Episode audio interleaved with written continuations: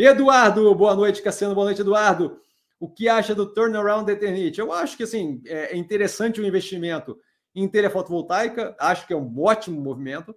Tem que entender o quanto aquilo ali vai ser, vai representar do que ela tem hoje de faturamento, mas me incomoda profundamente o passivo que ela deve ter por um bom tempo é, com relação a possíveis danos de saúde por causa de amianto, tá? Aquilo ali não é o tipo de coisa que passa do dia para a noite. A Johnson Johnson acabou de, de acertar recentemente, um, recentemente, eu quero dizer, talvez um ano, seis meses atrás, acabou de aceitar um, um acordo da, da década de 50, 60 com relação a, a talco, é, que tinha componentes ali, é, substâncias cancerígenas, nem, nem é, aparentemente eles nem disseram que conseguiram comprovar que, que era efetivamente, mas o negócio estava armado de um jeito que ia ser tão complicado passar pelo processo como um todo, ia queimar tanto o filme da empresa que eles resolveram simplesmente aceitar é, o acordo. Isso daí foi trocentos anos atrás. Então, assim, sinto eu que o investimento ali em Eternit é uma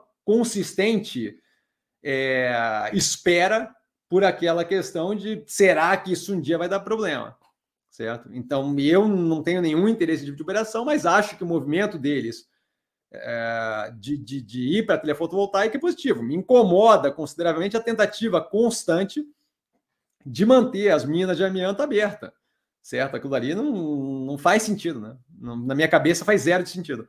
Então, não tem interesse nativo, não acho que é uma boa ideia e não ia conseguir dormir tranquilo sabendo que eventualmente pode vir uma class action, uma, um processo desse com uma galera junto, para cobrar dano de saúde de trocentos anos atrás, que agora é visto que foi causado pelo, amianto, pelo pó de amianto ou qualquer coisa do gênero. Então, zero de interesse nativo, mas acho que o, que o movimento na direção da telha fotovoltaica foi, foi positivo.